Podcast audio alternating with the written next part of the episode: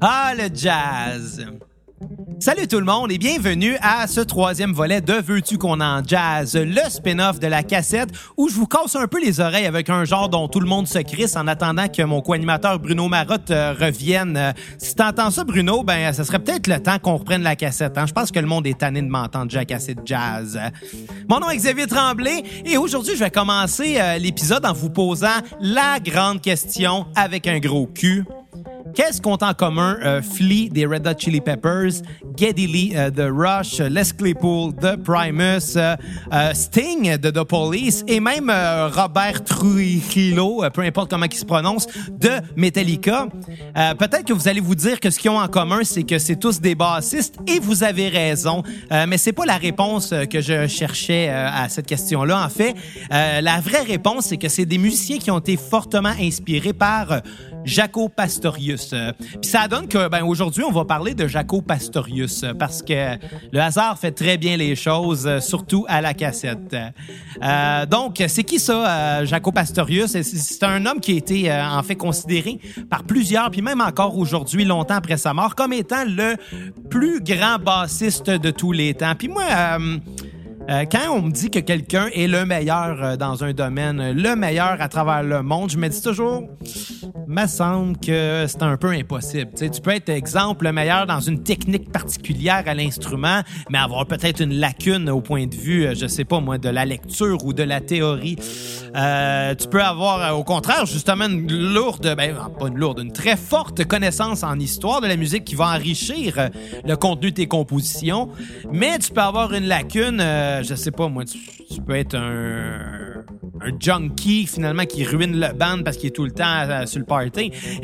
Un musicien parfait, malheureusement, je crois que ça n'existe pas. Et le meilleur dans son, euh, à son instrument au monde, je crois que c'est difficile euh, d'aller vers ça. Par contre, euh, par contre, euh, par contre, il est, il est malade mental, ce gars-là. Écoutez, écoutez la basse en ce moment.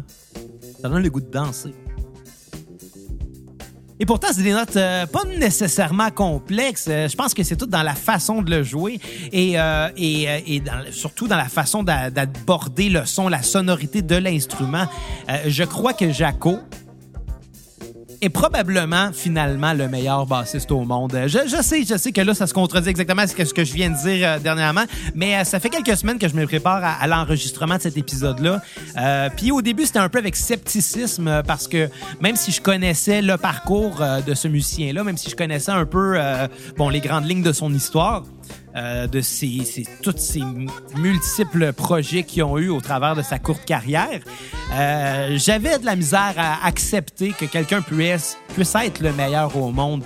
Mais, euh, mais Jaco, Jaco m'a convaincu un peu du contraire. Puis je pense que euh, sont rares les musiciens comme ça.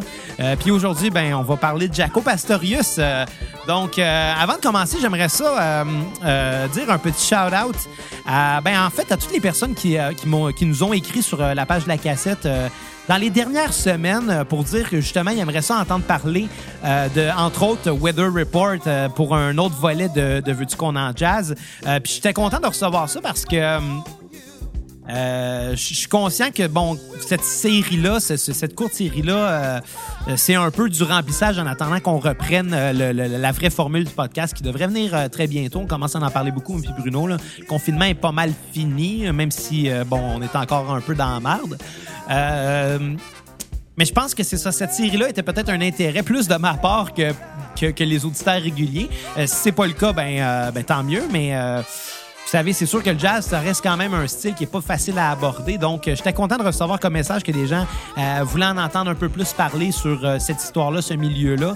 Puis que justement, quelqu'un mentionne Weather Report parce que Jaco euh, a été, entre autres, bassiste pour euh, Weather Report pendant une bonne période de sa carrière, euh, probablement le pic de sa carrière. Donc, je parle peut-être pas nécessairement de The Weather Report aujourd'hui, mais ça va venir probablement, surtout avec un album, exemple comme Heavy Weather, qui était un chef-d'œuvre de, jazz fusion de son époque.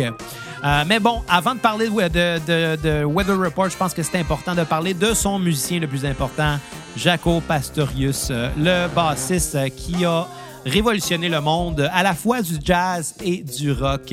Euh, donc, comme je mentionnais, c'est un gars qui a eu une courte vie. Il est mort assez jeune. Il est mort à l'âge de 35 ans.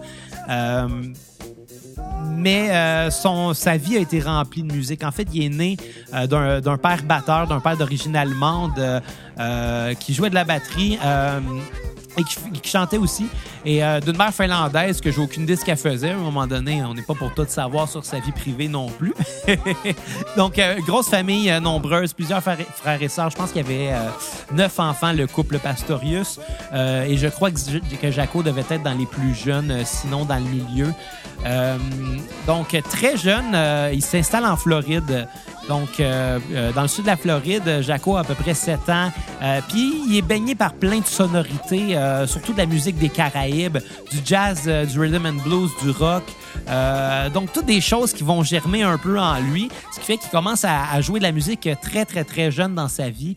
Euh, il commence par la batterie. Euh, par contre, Jaco est aussi quelqu'un de très, très, très sportif. Il joue euh, du football, il joue au basketball, il joue au baseball. Il joue à pas mal tous les sports qui finissent par ball. et ce qui fait que ça occasionne des blessures finalement. Et vers l'âge de 15 ans, bon euh, ou peut-être un petit peu avant, à l'âge de 13 ans, peut-être, s'est cassé euh, un poignet en jouant au football, ce qui a littéralement mis fin à sa carrière de batteur. Euh, il a arrêté de jouer là parce que, bon, il essaiera de drummer avec un poignet cassé. Ça doit pas être évident. donc, il cherche des, des instruments pour remplir ce vide-là un peu dans sa vie. il essaie le piano, la guitare, le saxophone pas grand-chose qui colle tant que ça. Euh, mais vers l'âge de 15 ans, il décide de s'acheter une contrebasse, il pile son cash euh, et que c'était pas facile non plus parce qu'il venait d'une famille euh, relativement pauvre. Récemment, je regardais le documentaire euh, sur sa vie intitulé Jaco, d'ailleurs un documentaire qui a été produit par le bassiste de Metallica, Robert euh, Trujillo. Trujillo. J'ai de la misère avec les, les J aspirés, donc euh, je m'excuse à mes amis latinos. je peux pas parler votre langue. donc, bon, ben c'est ça. dans le documentaire, on voyait que, que, sa famille était bon relativement pauvre, puis que bon, à l'heure du dîner, c'était pas rare qu'elle allait se nourrir seulement de, de crêpes et de Parce qu'il n'y avait pas mieux, malheureusement. Donc, piler son cash, acheter une contrebasse, ça a été euh, une longue épreuve. Puis il était content de pouvoir l'avoir, puis de commencer à accompagner d'autres musiciens euh, qui étaient peut-être plus. Euh, peut-être plus expérimentés que lui. Vous savez, quand on commence dans la musique, c'est pas rare qu'on va commencer en accompagnant les solistes parce que justement, ils ont plus d'expérience puis sont peut-être plus talentueux. Euh, mais euh, petit problème, sa contrebasse, euh, bon, elle a été malheureusement détruite, je crois, dans un incendie, quelque chose du genre. Puis bon, il était tellement découragé que ça l'a pris autant de temps, puis qu'il n'en ait pas profité aussi longtemps que bon, il a décidé de y aller pour un peu moins cher, mais de continuer dans ce registre-là et, et d'opter pour la basse électrique. Et c'est pas mal le début de sa grande carrière musicale. À 15 ans déjà, euh, il se levait tous les jours avec euh, la seule intention de trouver une place où il allait jouer ce soir-là. Euh, peu importe avec quel musicien, ça c'était pas important. Lui, il voulait jouer devant des publics. il a adopté ça très jeune, puis c'est ce qui fait qu'il jouait tout le temps. Tout le temps, tout le temps, tout le temps. Quand on joue tout le temps, c'est sûr qu'on on devient vite habitué à, l'instrument finalement, puis à perfectionner ça. Euh, la basse va rester jusqu'à la fin de ses jours. Euh, ça n'a pas pris tant qu'il est allé vers un, type de basse en particulier, qui est une Fender Jazz Bass 1962. Euh, cet instrument-là va aussi le suivre jusqu'à la fin de ses jours. puis la grosse particularité de cette, cette fameuse basse-là, qu'il a lui-même surnommé la The Bass of Doom, qui a fini par devenir une relique, est même un instrument légendaire qui a alimenté plusieurs légendes urbaine euh, depuis la mort de Jaco, parce qu'on y reviendra un petit peu plus tard, mais cette basse-là a quand même une longue histoire. Euh, euh, qui a duré plus de 20 ans, en fait. cette fameuse basse-là, sa Fender Jazz Bass, il trouvait qu'elle avait une très, un très beau son. ça sonne très bien, une Fender Jazz Bass, évidemment. mais il trouvait qu'il manquait le feel jazz qu'il recherchait et qu'il avait perdu avec sa contrebasse, c'est-à-dire le côté fretless de l'affaire. Ce qu'il faut savoir euh, pour les gens qui ne sont pas familiers avec les instruments de musique, euh, c'est que les instruments à cordes comme les guitares, les basses, les banjos, euh, les ukulélés, les mandolines et j'en passe, ont ce qu'on appelle des frettes, c'est-à-dire les espèces de, de de, lignes de métal euh, pour délimiter chacune des notes sur le manche. Euh, ça, ce que ça fait, la frette, c'est que ça rajoute une tension à la corde quand on appuie à la bonne place. Ça va la tirer pour que la résonance arrête à une de ces frettes-là et c'est ce qui crée euh, le pitch, c'est-à-dire la note qu'on va aller vouloir jouer à ce moment-là de la pièce. Donc, euh, C'était ça les fameuses cases qu'on voit là, euh, sur, euh, sur le manche et sur les tablatures, entre autres. mais bon, dans certains cas, il y a des instruments, surtout les bases qu'on va voir, qui vont être fretless. Donc, le manche va être littéralement plat. et c'est ce qui donne ce qu'on entend en ce moment, un peu l'effet planant d'une note à l'autre. Il n'y a pas de coupure entre une note et l'autre parce que littéralement, il n'y en a pas de fret. On glisse d'une note à l'autre et ça se fait constamment comme ça. Les instruments fretless ont un, son particulier pour cette raison-là. Euh, mais bon, il voulait pas acheter une bass fretless, donc il a juste défrété sa propre basse avec euh, un couteau de chasse pour enlever les frettes et euh, il, aura, il aura rempli les craques avec genre une espèce de potée de bateau qui a sablé, qui a recouvert de plusieurs couches d'époxy pour que ça soit lisse. Ça a donné un fini un peu euh, rugueux. Et c'est ce qui a donné le son vraiment caractéristique de cet instrument-là qui, littéralement, va le suivre pratiquement jusqu'à sa mort. Euh, donc, sa basse fétiche, qu'on voit euh, dans pas mal euh, tous les spectacles de tous ces projets. Pour vous donner un, aperçu de combien ça doit valoir une basse comme ça, je sais qu'à ce jour, une Fender Jazz Bass 1962, euh, ça vaut environ 21 000 US. J'ai fait mes recherches parce que ben, j'en veux une. donc, c'est sûr c'est pas achetable. Les instruments de cette époque-là, c'est pas achetable. Puis il y en a de moins en moins. donc, ils valent de plus en plus cher. Dans le cas de la sienne, pour toute l'histoire qu'elle a eue, particulier. Euh, cette baisse-là doit valoir euh, dans les six chiffres facilement. Là, donc, euh, donc, à partir du moment qu'il a commencé à, maîtriser cet instrument-là, en plus d'être fretless, il a commencé à faire des petits, des petits covers, des petites reprises, parce que c'était ça, l'héritage du jazz, c'est de transmettre des pièces de génération en génération de musiciens. un musicien jazz ne s'offusque pas qu'un autre musicien joue ou interprète sa pièce, parce que c'est un peu pour ça qu'elle a été écrite. dans le temps où l'enregistrement était peut-être moins accessible à ces musiciens-là. Il n'y avait pas le choix de passer par le bouche à l'oreille, entre autres, euh, mais aussi par le partage des partitions pour pouvoir euh, propager ces pièces-là. C'est comme ça que l'héritage des musiciens jazz euh, est arrivé. C'est vraiment par la lecture et l'interprétation et surtout l'improvisation sur les grilles d'accords conçues par ces musiciens-là, justement. Donc, Jaco reprenait plusieurs pièces, dont entre autres la pièce qu'on a entendue en intro qui se trouve être Donnelly. Donnelly, c'était euh, une pièce du saxophoniste jazz. Euh, et boy, j'ai vraiment un gros. Euh, Charlie Parker, excusez-moi.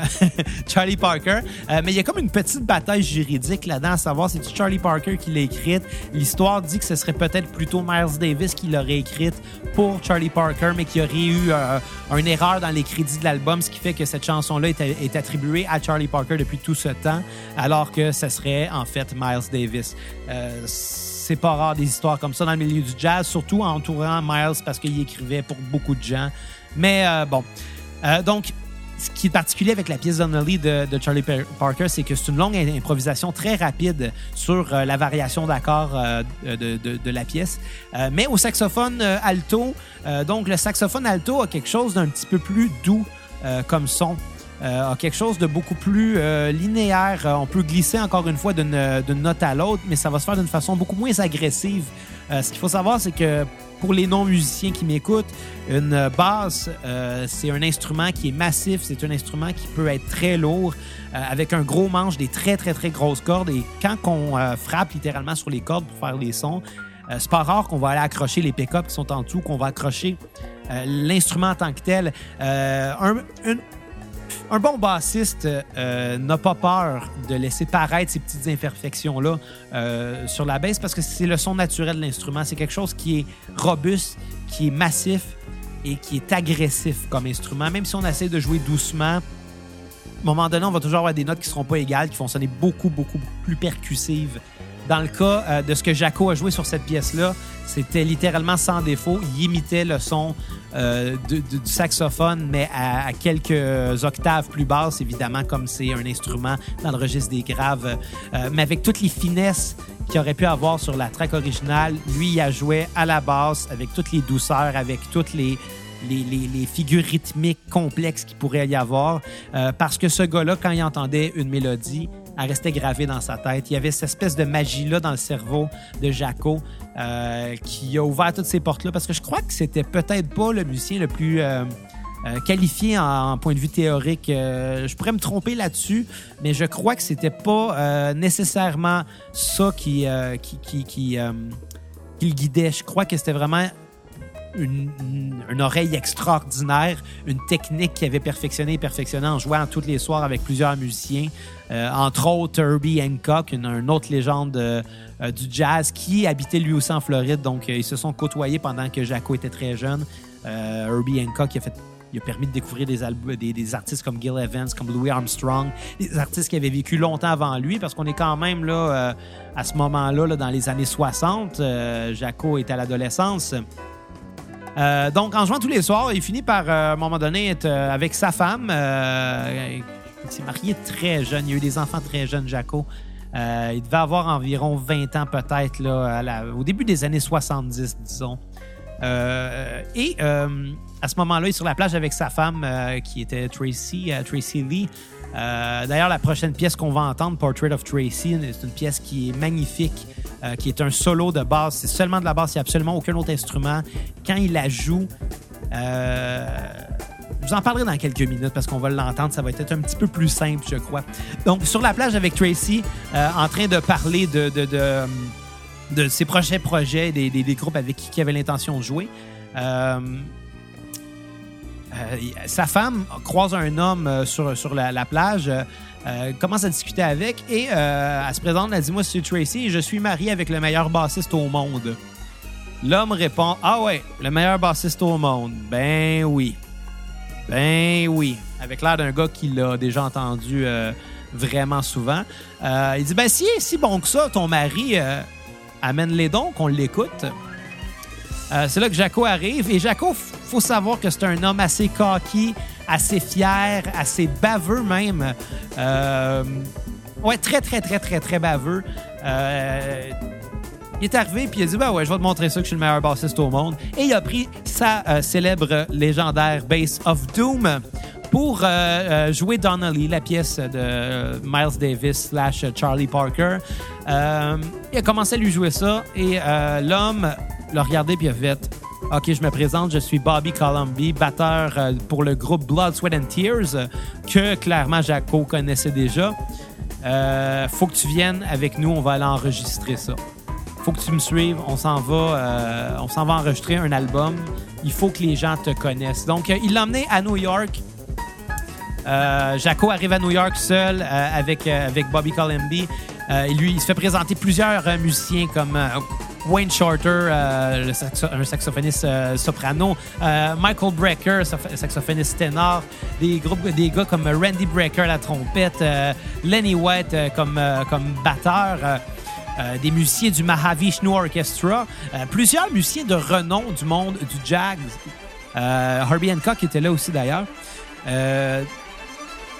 tous ces gens-là ont tellement été impressionnés par son jeu qu'ils ont décidé de l'accompagner euh, puis comme c'était tous euh, pas mal des virtuoses, des personnes qui avaient fait leur chemin dans ce monde-là depuis, euh, bref, une ou deux décennies, c'était déjà des légendes du jazz. ça l'a pas pris de temps à enregistrer cet album-là. En fait, ça l'a pris peut-être une journée. L'album qu'on écoute en ce moment est intitulé Jaco Pastorius, donc son album éponyme, son premier enregistrement. solo, parce qu'il avait déjà enregistré avec Pat Metheny, si je me trompe pas, le guitariste Pat Metheny, peut-être un an plus tôt. Euh, mais c'était vraiment indépendant. Là, son premier, premier, premier album sur un label.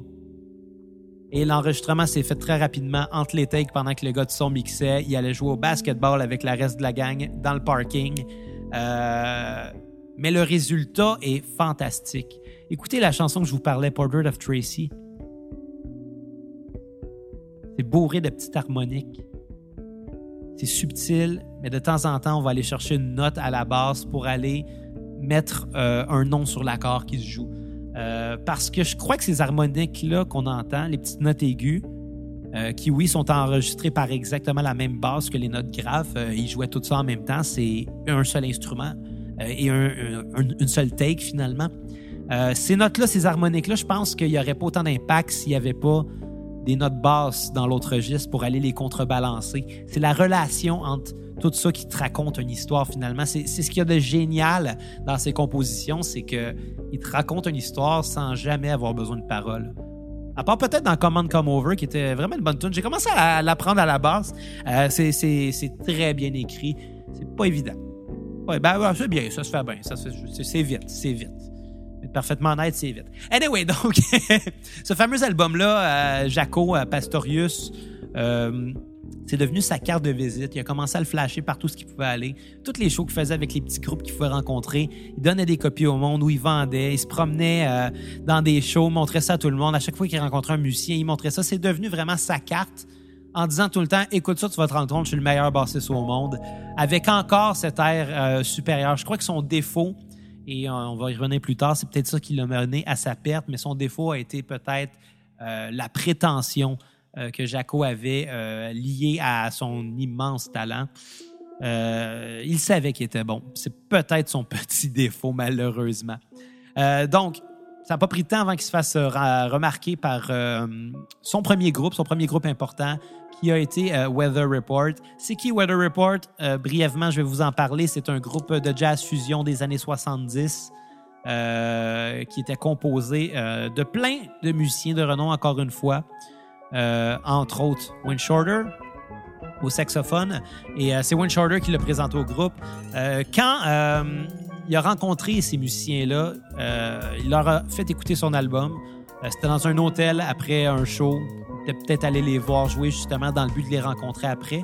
c'est un groupe qui était né en fait de plusieurs musiciens qui venaient des Jazz Messengers. je vous avais parlé des Jazz Messengers pendant le premier épisode de euh, de en jazz qui était sur euh, l'album euh, Kind of Blue de Miles Davis. Les Jazz Messengers, c'était un regroupement de musiciens qui qui, qui accompagnaient là j'ai un blanc là mais bon Art Blakey.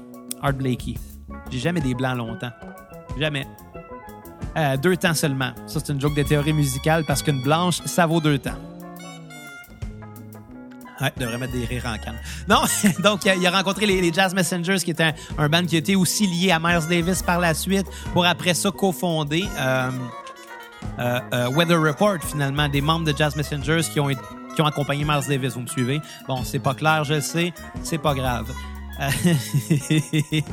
et ensuite, bon, quand, quand, quand, Win Shorter les a présentés au groupe en écoutant le disque, le bassiste qui était là dans le groupe est arrivé dans la pièce euh, et a entendu ça, puis juste en entendant l'album, sans savoir c'était qui le gars qui était là, il a compris. Euh, il a fait 1 plus 1 égale 2.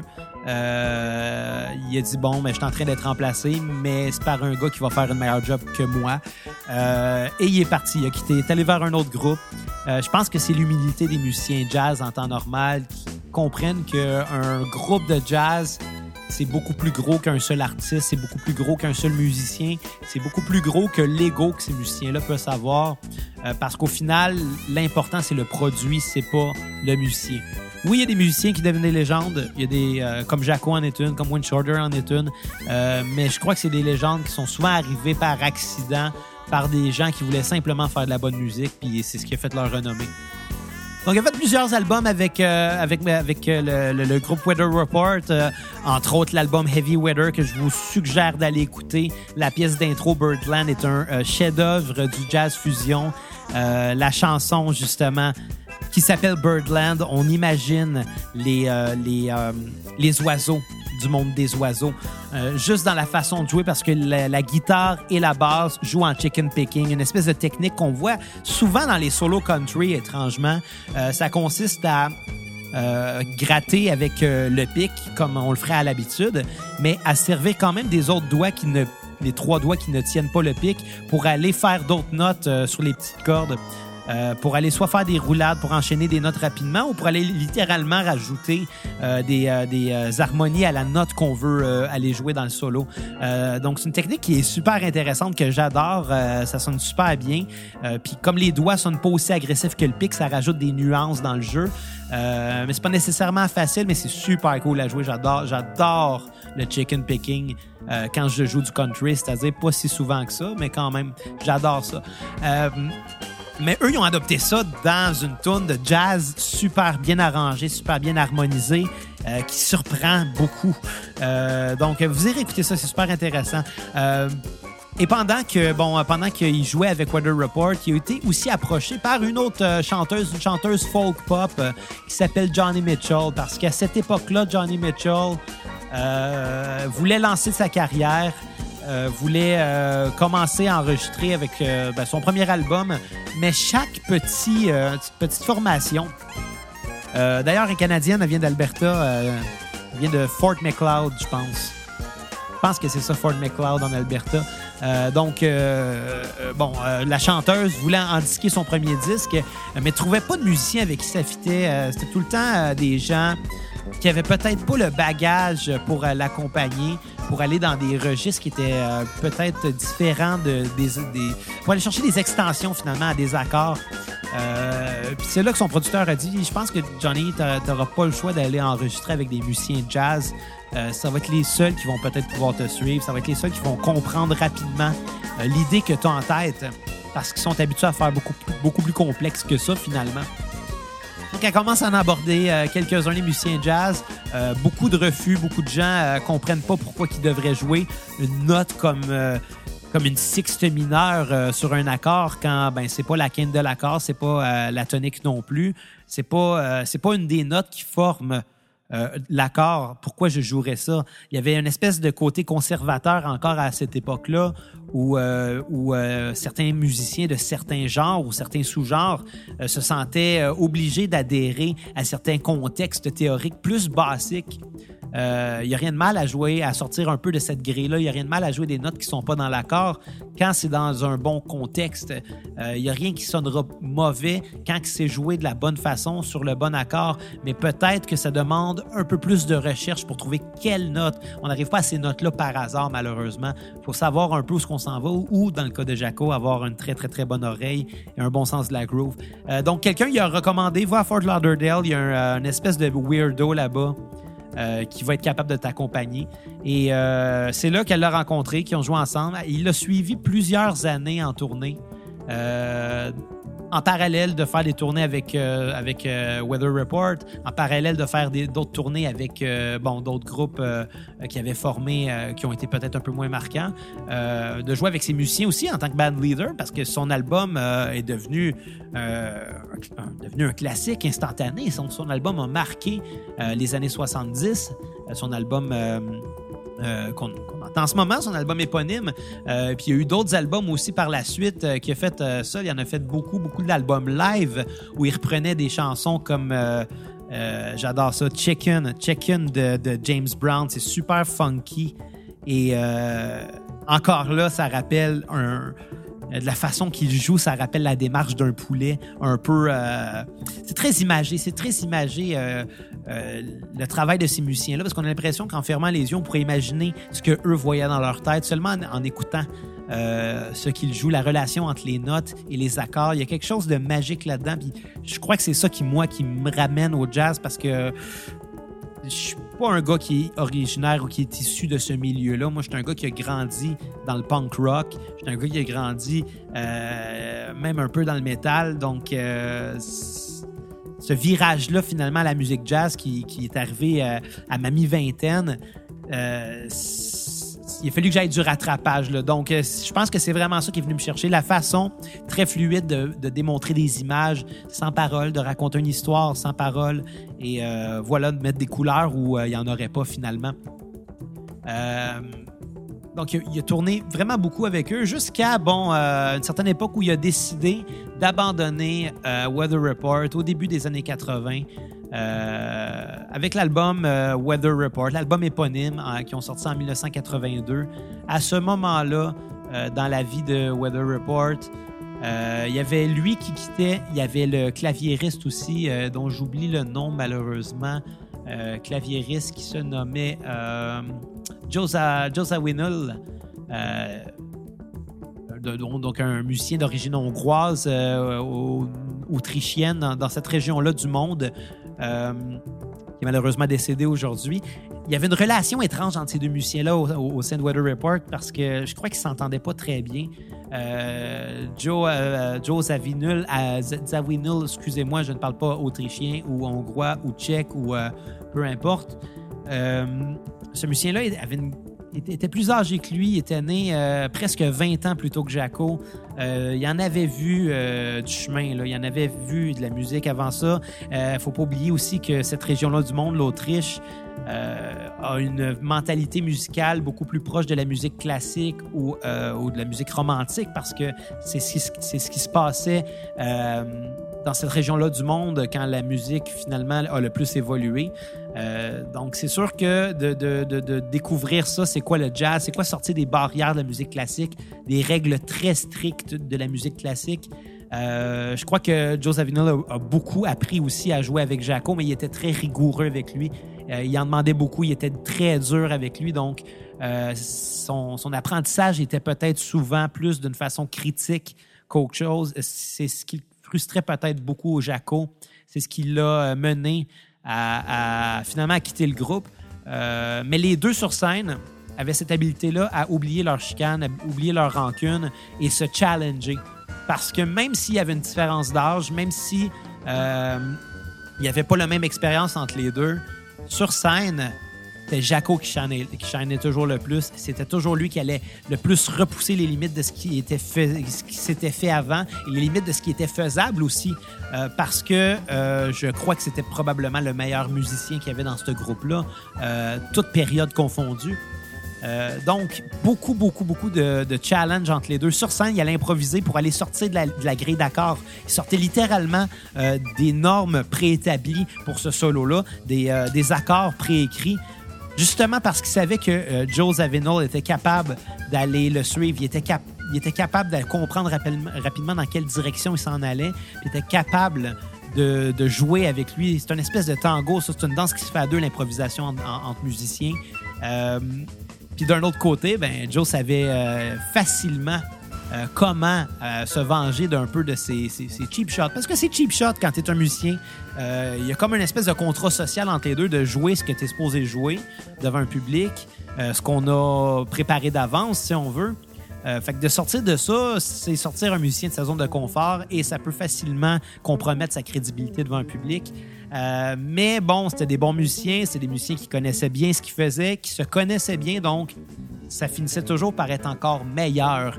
Et euh, donc, dans, cette rivalité-là, cette hargne qu'il y avait entre les deux musiciens-là, il y avait quand même un très grand respect. Euh, je crois que c'est pour ça que quand Jaco a quitté le groupe en 82, Joseph Vinol a aussi quitté le groupe. Et euh, les critiques musicales, critiques musicaux, les critiques musicaux, ouais, je pense que ce serait plus le terme. les critiques musicaux ont, ont pas perdu de temps à, annoncer que la, fin, le, départ de Jaco et de Joe euh, Zawinul euh, de Weather Report était la mort du jazz fusion. Le jazz fusion est mort en 1982, euh, étrangement à peu près en même temps que le rock progressif parce que c'est des genres qui sont très très très liés. le jazz fusion est souvent appelé du jazz rock ou du jazz metal maintenant que maintenant que le métal s'est lié au jazz dans les années plus récentes. Donc, euh, euh, c'est très, très, très proche. Donc, après ça, il a décidé de, rouler sa bosse, de euh, faire des projets qui, qui allaient peut-être le sortir encore une fois de sa zone de confort. par contre, le problème, c'est que Jaco a découvert à cette époque-là qu'il y avait un gros problème de bipolarité. que cette époque-là de sa vie, toutes ces, ces highs tous ses euh, succès alimentaient cette bipolarité-là. Et maintenant qu'il était dans une, euh, une passe où euh, c'était incertain, il ne savait plus trop où on s'en allait, qu'est-ce que je vais faire dans ma carrière, il a commencé à, littéralement virer un peu fou. Il y a eu des gros downs, des gros problèmes, des gros épisodes de dépression. C'est là que la fin est un peu arrivée, malheureusement, parce que tombé, euh, dans, la drogue, comme beaucoup de musiciens, comme beaucoup de musiciens jazz. Il a commencé à suivre des quêtes spirituelles un peu bizarres euh, en commençant à porter des robes, porter des, euh, jaquettes même sur scène, avoir des, des- de la peinture dans le visage qui représentait je ne sais quoi pour lui donner un look, je ne sais lequel. Et euh, devenu de plus en plus euh, excentrique, euh, ce qui a fait que beaucoup de musiciens essayaient de se détacher de lui, malheureusement. Ses problèmes de consommation n'aidaient pas non plus. Il y a eu plusieurs scandales. Il y a eu des problèmes. à un moment donné, il est en Italie. Il, est a chuté d'un balcon parce qu'il était trop sous. Tombé du balcon d'un hôtel parce qu'il était trop pacté. Euh, il, arrivait sur scène nu souvent, euh, cou- recouvert de boue des fois, euh, souvent vraiment, vraiment, vraiment chaud. Jaco Pastorius était punk, était très, très, très punk, même avant le temps, mais là, on était dépassé le mouvement punk. Il avait toujours cette attitude-là, même s'il n'a jamais fait cette, musique-là. Il y a eu beaucoup de problèmes avec la police aussi. Donc, il y a beaucoup de musiciens qui essaient de se détacher de lui. Mais il continuait quand même à avoir des gens qui l'accompagnaient. Euh, et une de ses dernières apparitions euh, a été au Festival de jazz de Montréal euh, en 1986. Euh, il avait joué, ça, se, retrouve sur YouTube, ça, un show complet, Festival de jazz de Montréal, Jaco Pastorius, écrivez ça, vous allez trouver. Donc, un show d'environ une heure avec des très, très, très bons musiciens. Ou, euh, ça, j'en ai parlé euh, brièvement à mon, passage récent au podcast Stéréo 500, euh, quand que je parlais de, mon segment de la semaine en musique. Euh, comme euh, comme j'étais en préparation pour l'enregistrement de ce podcast-là d'aujourd'hui, euh, je regardais beaucoup de vidéos de Jaco, euh, puis pas juste, pas juste pour la préparation, je tripe beaucoup à écouter ce gars-là jouer. Ça me met dans un mode euh, vivant vivant que je dis avec, euh, avec l'amertume la plus possible qu'il n'y a pas. Mais, bon. Donc, euh, donc, je mentionnais que à ce spectacle-là du Festival de jazz à Montréal, euh, Jaco était le seul musicien du groupe qui pouvait se déplacer sur scène, étant donné que les autres, il y avait un drummer qui ne pouvait pas vraiment bouger parce qu'il était assis au drum. Il y avait un percussionniste latin euh, qui joue des, percussions latines, euh, qui lui ne pouvait pas bouger en arrière de ses tambours parce qu'encore là, ça, ça se déplace pas. Il y avait un saxophoniste, un trompettiste qui restait derrière leur micro parce qu'à cette époque-là, il n'y avait pas vraiment de micro sans fil. Euh, il y avait aussi un. je sais pas comment ça s'appelle cet instrument-là. C'est une espèce de- c'est un instrument à percussion qui est une espèce de bol que d'un côté ou d'un autre, ça fait pas les mêmes notes. C'est pas accordé de la même façon parce que c'est pas parfaitement rond. Donc, il y a comme des espèces de parois euh, qui sont pas symétriques. Donc, ça produit des notes différentes. Euh, je pense qu'en en anglais, c'est des tune percu- percussions. ou, euh, mais euh, je pourrais pas dire le nom de cet instrument-là. Vous me voyez vaincu en ce moment, puis je m'en veux un peu. Je vais faire mes recherches, on s'en reparlera un autre vu qu'on en jazz. On verra ça. Euh, à, ce spectacle-là, comme c'est le seul qui peut bouger, ben, il joue The Chicken de, de James Brown, très groovy, en marchant avec la démarche d'un poulet et en se promenant entre chaque musicien, en allant les écœurer un peu, en faisant son, son gros show-off, en faisant son baveux, parce que c'est ça qui était. Baveux, mais il a l'air complètement défoncé. Il a l'air complètement absent. On dirait Kurt Cobain à la fin euh, de, MTV Unplugged. Il, il a le regard absent. Euh, ça vaut la peine d'être vu parce que malgré tout ça, il manque pas une note. Il est littéralement, c'est une performance que j'ai jamais vue aussi impressionnant ça sur une basse. C'est malade mental. Euh, mais malheureusement, pas longtemps après ça, il est interné. Il est interné dans un, un hôpital psychiatrique à New York. Euh, il a vécu pendant quelques temps euh, comme, euh, comme sans-abri dans le, en vivant dans un parc à Central Park à New York. Il n'y avait plus d'endroit où vivre. Tout ce qu'il y avait, c'était une guitare, une barre, ben, sa, sa légendaire Bass of Doom qui traînait un peu partout avec lui. C'est un peu triste. C'est un peu triste, en fait, le déclin que cet homme-là a eu euh, malgré, euh, malgré les highs de sa carrière. Euh, malgré avoir marqué autant de monde, un déclin comme ça, c'est triste parce que c'est pas à l'abri. En fait, personne n'est à l'abri de ça. Personne n'était à l'abri de, de- ça. Puis bon, lui, ça l'a détaché de ses enfants. Il était rendu avec deux enfants avec Tracy Lee, sa première femme, un garçon et une fille. Il y avait aussi des jumeaux avec sa deuxième femme qui était assez jeune à ce moment-là. Les jumeaux devaient être avoir un an ou deux peut-être. Donc, c'est assez triste de voir que ces enfants-là ont pas grandi avec leur père vraiment, vu que là, à, tout jeune âge, ils vivaient dans un parc.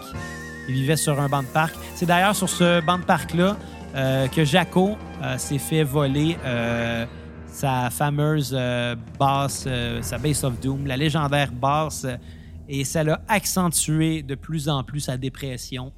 Maintenant, tout ce qu'il faisait à tous les jours, c'était de gratter une guitare euh, sur le coin de rue pour ramasser assez d'argent pour pouvoir boire ce soir-là. Euh, c'est triste. C'est très, très, très triste d'avoir un, déclin rapide. Ce qu'on écoute en ce moment, l'album qui a tout lancé, c'est en 1976. Son déclin, en fait, le fond du baril, je pense qu'il l'a touché en 1986 quand il vivait dans le parc. Quand il a perdu sa fameuse basse, euh, c'est un petit peu là qu'il a été interné, justement, parce que là, ça marchait plus du tout. Les amis le reconnaissaient plus. Les musiciens avec qui il jouait le reconnaissaient plus. À un moment donné, Johnny Mitchell euh, l'avait approché pour euh, jouer encore avec lui. Et elle a été attristée de voir qu'il était maintenant incapable de jouer de la basse. Il était rendu, il avait de la misère à suivre une note après l'autre, il avait de la misère à reconnaître les accords qui étaient joués à ce moment-là. Euh, il était plus là. D'où les légendes urbaines qui ont commencé à circuler. Est-ce que ce serait la légendaire Bass of Doom qui aurait donné à Jaco son, euh, talent? Est-ce que c'est cette fameuse basse-là qui l'aurait rendu euh, légendaire, qui aurait ra- rendu cet homme-là une icône, finalement? Parce qu'il ne faut pas oublier qu'en 1962, quand la basse a été conçue, Jaco n'avait que trois ans, donc euh, euh, en 12 ans, euh, avant qu'il se l'approprie finalement, il y a eu multitude de propriétaires. Cette basse-là avait déjà une histoire. Euh, les légendes ont commencé au travers de ça. Cette basse-là avait euh, finalement une mythique, avait maintenant une légende, avait maintenant même une malédiction. Le fait qu'elle ait été volée aurait probablement mené Jaco jusqu'à sa mort, qui aura lieu euh, l'année d'après. Euh, Jaco était de retour euh, à Fort Lauderdale. Et le soir du 11 septembre 1987, euh, Jaco est allé voir un spectacle de Carlos Santana, qui est un artiste qui, le respectait beaucoup et qui le respectait lui beaucoup. parce que Santana aimait beaucoup Jaco. Santana a dit beaucoup, beaucoup de bonnes choses sur, euh, euh, sur Jaco. Euh, il a été influencé lui aussi par, lui, par Jaco, même si c'est un guitariste. Il a été influencé beaucoup par son jeu de basse qui était très mélodique. Cette journée-là, Jaco a voulu monter sur scène pour dire bonjour à un, vieil ami, mais il était rendu tellement méconnaissable. Il était rasé les cheveux, il était rendu cerné, il était rendu sale. Sale comme jamais. Euh, et bon, euh, euh, Santana l'aurait pas reconnu. Puis un gars de la sécurité, un certain. un certain, je me rappelle plus de son nom, d'à peu près 25 ans, un, un jeune homme, là, Luke Haven. Luke Haven, un, un, doorman finalement, le gars de la sécurité, l'a sorti, puis dans un excès de violence, l'a battu à mort en dehors euh, du club où Santana jouait ce, ce soir-là. Euh, Jaco aurait dit au doorman Sais-tu, je suis qui? Il a dit J'ai aucune idée t'es qui. Il a dit Je suis Jaco Pastorius. Je suis le meilleur bassiste de tous les temps.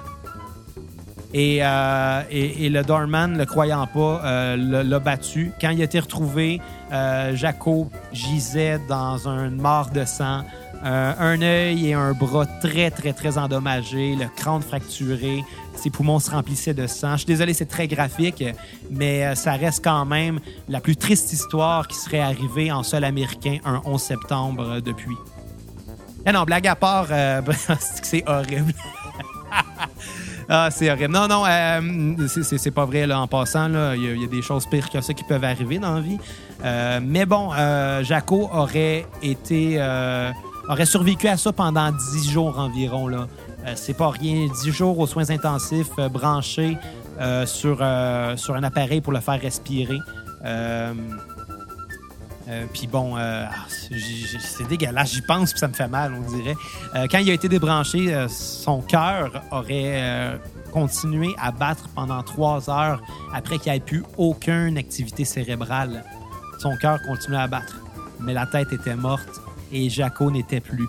Euh, pour ce qui est, euh, pour ce qui est de la basse, euh, elle n'a pas été revue pendant plus de 20 ans. Donc, le voleur qui s'en est probablement qui s'en est débarrassé ou l'a gardé très longtemps sachant peut-être que c'était un instrument cherché. Peut-être quand... Tu sais, des fois, on voit ça, là. moi, moi, c'est comme ma phobie quand je fais des shows. Euh, de laisser traîner ma... ma J'ai une Fender Precision Bass que j'adore, une très, très, très bonne basse. Euh, que veux, veux pas des fois, là, quand tu fais un show dans un bar, tu sais pas où c'est que tu vas à côté ça. Il n'y a pas tout le temps des loges, malheureusement, dans des shows de bar. Moi, les, shows de bar, c'est les pires. Les shows de taverne. Non, j'ai fait pire. Des shows de funérailles, c'est vraiment pas cool. J'en ai un peu trop fait dans ma vie. Puis, euh, euh, s'il y a des gens qui écoutent, qui prévoient décéder prochainement, je veux plus en faire là, des, des shows de funérailles. Achetez-moi pas avec ça. Ça me met extrêmement mal à l'aise de, jouer devant un public qui braille. là. C'est, non, c'est pas cool. Je l'ai trop fait. Mais, des shows de taverne, euh, c'est- moins pire que des shows de funérailles, mais ça allait avec la crainte que euh, quelqu'un vite de même voit un, un beau petit case de Fender sur le coin puis se dise hey, ça, ça vaut cher, je pars avec. Euh, moi, pour moi, ça reste une phobie. Si ça l'a marqué Jaco à ce point-là, je crois que c'est une phobie qui est partagée par plusieurs musiciens finalement. Euh, donc, où je voulais en venir avec ça? Oui, oui, sa fameuse basse, euh, sa, sa Fender euh, Jazz Bass 1962, la Bass of Doom, a disparu pendant plus de 20 ans. C'est une histoire assez folle. Jusqu'en euh, 19 euh, jusqu'en 2006.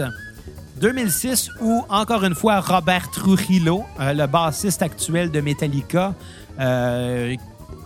euh, puis pas juste de Metallica, il a fait bien des affaires, ce gars-là. Moi, je suis vraiment pas un fan de Metallica, mais il a joué dans Suicidal Tendencies aussi, il a joué dans euh, Black Label Society, il a joué pour euh, Ozzy Osbourne. Il a fait du bout de chemin avant d'être dans Metallica. Là. C'est pas, euh, Puis il ressemble au lutteur Roman, Roman Reigns. Roman Reigns, comme, Reigns, comme, des. Wow, c'était bizarre, ça. des bugs techniques. Excusez-moi. On se croirait avec Bruno, hein?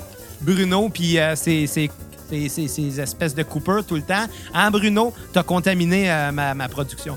Euh, ouais, il ressemble à Roman Reigns, ce bassiste-là. Le lutteur Roman Reigns, ça n'a pas de crise d'allure. Il est identique, mais avec des tresses. Euh, donc, Robert Trujillo Trujillo, euh, était dans un magasin de musique euh, en 2006 à New York quand il regardait les basses usagées. Parce que moi, j'ai l'impression, quand tu es bassiste pour Metallica, tu as sûrement les moyens de t'acheter des basses de haute valeur. Je suis pas mal sûr de ça.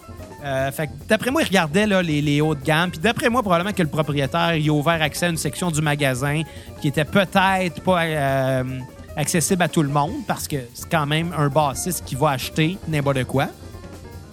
Peu importe le prix, il va l'acheter, il a les moyens pour. Euh, mais comme Robert Trujillo connaît son histoire et surtout est un grand fan de Jaco, euh, il a même fini, comme je l'ai mentionné plus tôt, à réaliser, à produire, excusez-moi, le documentaire que j'ai euh, visionné hier, le documentaire Jaco qui est sorti en 2014. Euh, un peu long, je vous le recommande, c'est 1h, 1h50. Fait que ça aurait pu être plus court un peu comme documentaire, mais de toute façon, l'essentiel est ce que je viens de vous raconter, sauf que ça vaut la peine d'aller écouter ça juste pour les extraits de lui en spectacle. C'est malade mental. Il y avait une présence sur scène, ce Jaco, là. Ça vaut vraiment, vraiment la peine. Euh, je pèse mes mots d'aller voir ça. Honnêtement, si vous êtes euh, genre... Euh, J'ai les, les biopics, là, tout ce qui est euh, film biographique, comme euh, Bohemian Rhapsody, qui est sorti il y a un an ou deux, puis euh, des films comme... euh, euh, oui, l'affaire sur Elton John qui est sortie il n'y a pas longtemps. Je suis- vraiment, vraiment pas fan de ce genre de film-là. Les films biographiques, je trouve c'est tout le temps trop romancé. Euh, le seul que j'ai trouvé bon, je dirais, c'est d'aider à travers les brumes, mais je pense qu'il y a un rapport euh, historique québécois là-dessus, donc je me sens peut-être plus euh, cherché par ça. Euh, mais en général, les films comme ça, moi, ça me plaît vraiment pas. Je suis plus du genre à regarder les documentaires musicaux. Donc, si vous êtes du genre à aimer les documentaires sur les artistes, je vous recommande vraiment le documentaire Jaco. ça vaut la peine de voir ces, vidéos d'archives-là. Mais bon, donc Robert Trujillo, voyant ça, cette basse-là, dans le. Dans le dans le magasin de musique, la reconnaît tout de suite, puis s'empresse à avoir quand même euh, de bonne foi aller voir le gérant pour dire Écoute, ça n'a pas de sens. Cet instrument-là, c'est une relique. C'est la base de Jaco Pastorius qui a été volée il y a 20 ans. Qu'est-ce que ça fait ici? Il faut que tu redonnes ça à la famille. Il faut absolument que ça aille à la famille. Ça, ça devrait appartenir à la famille. C'est ses héritiers, c'est sa légende, son héritage à Jaco et pas juste musical. Son héritage, c'est aussi ce qu'il doit léguer, doit laisser à ses enfants, surtout ses jumeaux qu'il n'a pas vu vraiment vivre. Euh, et cette basse-là, c'est plus qu'une simple basse, c'est une relique, c'est une basse unique. Il n'y a jamais euh, eu d'autres copies que celle-là. Depuis, depuis Fender a sorti le, le modèle signature Jaco Pastorius, qui est une, une imitation super bien faite, de très bonne qualité, mais ça reste une copie de cette basse-là. Ça sera jamais le même son. Euh, ça sera jamais euh, le même fini sur le manche euh, que, ce que Jaco a fait en, en enlevant les frettes. Puis surtout, ben, t'aurais beau avoir la base de Jaco Pastorius, ça sera jamais les, les, doigts de Jaco. Mais devant les refus, euh, du gérant de, lui céder cette basse-là ou de la laisser à la famille. Parce que veut, veut pas, c'est quand même. euh, il l'a quand même payé. Je veux dire, ça a été volé, oui. Ça a été volé il y a 20 ans. Là. Pour lui, euh, ce gérant de magasin de musique-là, ça y appartenait. Puis il a un peu raison, malheureusement. Il a dû payer cher pour un, modèle comme ça. Ben, Robert Trujillo, il a dit c'est beau, je l'achète, combien tu veux, faut que ça aille à la famille. Ce qui est fantastique, moi, je trouve. Euh, le seul problème, c'est que, et là, ça l'a alimenté encore plus de légendes urbaines entourant cet instrument-là. Euh, aussitôt qu'il l'a acheté, il a eu une espèce de il a changé d'idée. Euh, il a décidé que ben il voulait la garder finalement, c'est quand même la base de son idole. Puis il a refusé de la redonner à la famille. Il y a eu des petites batailles juridiques là-dedans. Finalement, ils ont eu une entente. Euh, comme quoi que euh, Robert Trujillo va la garder parce que c'est lui qui a payé pour puis que la famille n'a pas les moyens euh, de racheter ça. Mais par contre, il avait le droit de, l'emprunter sur demande. Donc, avec le temps, il y a le fils de Jaco, un des jumeaux, donc Félix Pastorius, qui a eu droit d'enregistrer un, album euh, avec la base de son père. Et euh, je dois dire que Félix Pastorius euh, a hérité des talents de son père parce que c'est un très bon bassiste aussi. Rendu là, est-ce que ce serait l'instrument qui lui aurait donné ce talent-là? Ça, l'histoire nous le dira. Là, ce que j'ai vu, par contre, ça m'a un peu choqué parce que je comprends que Robert Trujillo veuille euh, avoir ce morceau d'histoire-là. Euh, je pense que s'il est collectionneur moindrement, c'est une relique, littéralement. Là. Il garde ça dans un coffre-fort chez lui. Là. Euh, ça doit être le joyau, la cerise sur le Sunday de sa, sa collection. Mais ce qui m'a un peu dérangé, puis ça, je le sais que c'est une critique que beaucoup de gens n'aimeront pas, c'est qu'il l'utilise en spectacle avec Metallica pour surtout jouer les, pièces qui étaient sur les, albums euh, euh, avec Cliff Burton à la base. là. Donc, tout ce qui est parce que Cliff Burton était aussi... Ça, euh, je suis pas fan de Metallica, mais je vais donner ça. Cliff Burton était un bassiste exceptionnel. Je pense que s'il y a du bon stock chez, Metallica, c'est la période Cliff Burton. Après sa mort, je décroche. Malheureusement, c'est ça. Euh, mais bon... de voir Robert Trujillo jouer avec cet instrument-là, de jouer du Metallica avec ça, j'ai vraiment l'impression de voir un singe jouer ou essayer de se servir d'un iPad. Euh, mais bon, je dois reconnaître que Trujillo est probablement le meilleur musicien de Metallica, mais c'est pas très dur à battre. Bon, comme j'ai en plusieurs, je vais vous remercier euh, d'avoir écouté cet épisode. C'était l'histoire de Jaco Pastorius résumée en environ une heure euh, avec un bug technique et euh, un gars qui aime pas Metallica. Je vous remercie d'avoir écouté. On va re- recommencer, moi puis Bruno, bientôt à faire des épisodes plus conventionnels. Par contre, je vais continuer à l'occasion à faire des épisodes de Veux-tu qu'on en jazz? Parce que j'aime bien ça, faire ça. J'aime beaucoup, beaucoup, beaucoup ce genre. J'aime beaucoup... J'aime beaucoup l'explorer de plus en plus. Puis euh, voilà, ça vient de me toucher. Euh, Si vous voulez continuer à contribuer à la cassette, euh, si vous voulez continuer à nous encourager, n'oubliez pas que notre PayPal est toujours actif euh, pour euh, des dons de minimum 5 On fait un épisode sur la discographie complète d'un artiste de votre choix. C'est sûr que quand on a des, des, des choix un petit peu trop demandants, exigeants en temps ou en intérêt, ben c'est possible qu'on discute avec vous et qu'on vous offre de faire quelque chose d'autre.